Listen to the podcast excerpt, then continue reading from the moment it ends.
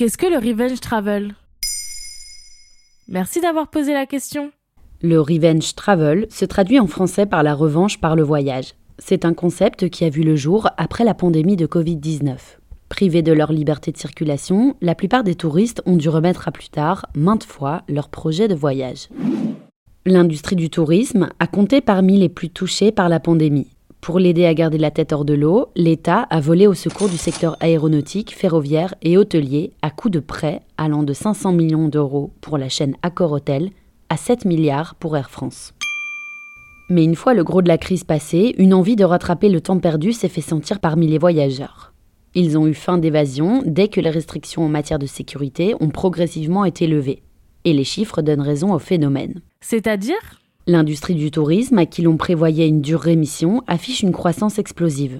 Selon le spécialiste du voyage Expedia, plus de la moitié des touristes interrogés dans son dernier sondage prévoyaient de dépenser plus qu'avant la pandémie pour partir en vacances. Ce qui tient au fait que les confinés ont massivement épargné durant les confinements, d'après l'article de la RTBF qui cite l'institution. Des prévisions qui se sont avérées. Selon le journal Libération, en France, le nombre de voyageurs dans les trains a explosé, explique le titre dans un papier du 5 août 2022. Pareil pour les réservations en avion et les nuits d'hôtel.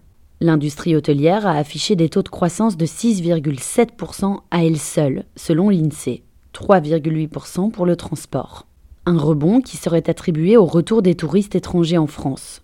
Le revenge travel ne concerne donc pas seulement les touristes français qui voyagent sur leur territoire. Et puis, selon le patron de la SNCF, Jean-Pierre Farandou, le revenge travel concerne même les voyages professionnels. Les cadres commenceraient à se lasser des visioconférences sur Zoom. Les réservations de la clientèle business, habituée de la première classe, ont repris du galon. Mais comment ça s'explique? Selon le sociologue Jean Viard, interrogé par nos confrères de Libération, il s'agit là d'une énorme réaction à l'enfermement. Nombreux sont les touristes qui se disent désormais Cette année, pas question de rater nos vacances. Et quelles en sont les conséquences? Malheureusement, la course au voyage implique une augmentation des tarifs. Vous ne rêvez pas en découvrant des prix beaucoup plus élevés pour des vols et des voyages en train. Ces derniers ont progressé de 14% pour la SNCF, toujours selon l'INSEE.